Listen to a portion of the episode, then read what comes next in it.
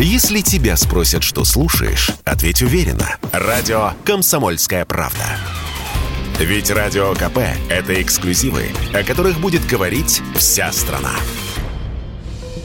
8 магазинов «Рестор» закрыты в Москве, еще несколько в Питере, Казани, Краснодаре и других городах России. Вроде бы лишь на три месяца, чтобы перестроить за это время логистику, сообщает коммерсант со ссылкой на источник на рынке недвижимости. Возможно, за это время будет налажен параллельный импорт. Однако главная причина куда банальнее, сказал радио КП Эльдар Муртазин, ведущий аналитик Mobile Research Group. Магазины сети «Рестор», всего их было 87, расположены в самых дорогих районах и премиальных ТЦ. Спрос на яблочную технику падает, и содержать магазин магазины становится нерентабельно. И с ограничениями на технику Apple, отсутствие Apple Pay, невозможность оплатить приложение каким-либо способом, за исключением уж танцев с бубном, для большинства людей эта техника стала чуть более чем бессмысленной. И впереди еще другие ограничения, которые будет вводить компания. Исходя из этого, сегодня продажи Apple рухнули в три раза по отношению год к году, и они продолжают сокращаться.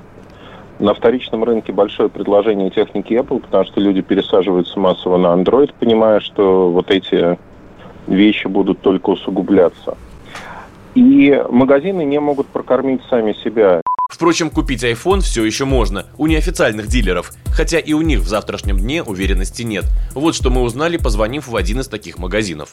Хочу купить iPhone 12. Единственное, я хотел покупать не в ближайшее время, а чуть попозже, недели там через 2-3, ну, вот по финансовым обстоятельствам. Mm-hmm. Хотел спросить у вас, там нет дефицита сейчас на это? Я успею купить или лучше там поторопиться, потому что может не быть? На 12 они есть в наличии, не очень много, но есть. А насколько много? Mm-hmm. Быстро расходятся. Какой нужна, какая модель? На 128 гигабайт. Ну, они есть, они разных цветов, если там по цвету не имеет значения, то будет в наличии. Я не думаю, что они пропадут.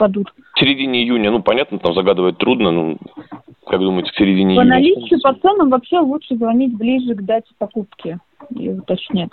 Потому что вообще ничего не известно, что там, как там дальше будет. При этом цены на технику подчас даже ниже, чем до введения санкций, либо на том же уровне. Так, 13-й iPhone можно купить за 100 тысяч. Впрочем, прежде чем решиться на покупку техники Apple, имеет смысл хорошо взвесить все за и против, считает Ильдар Муртазин из Mobile Research Group.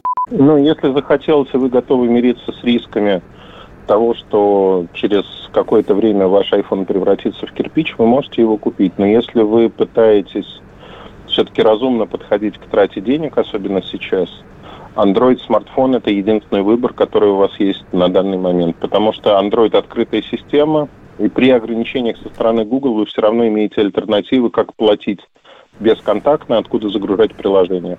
В конце апреля адвокатское бюро Чернышов, Лукаянов и партнеры от лица группы российских пользователей направило в Пресненский районный суд Москвы групповой иск компании Apple на 90 миллионов рублей. Поводом стало одностороннее прекращение работы платежного сервиса Apple Pay на территории России. Василий Кондрашов, Радио КП.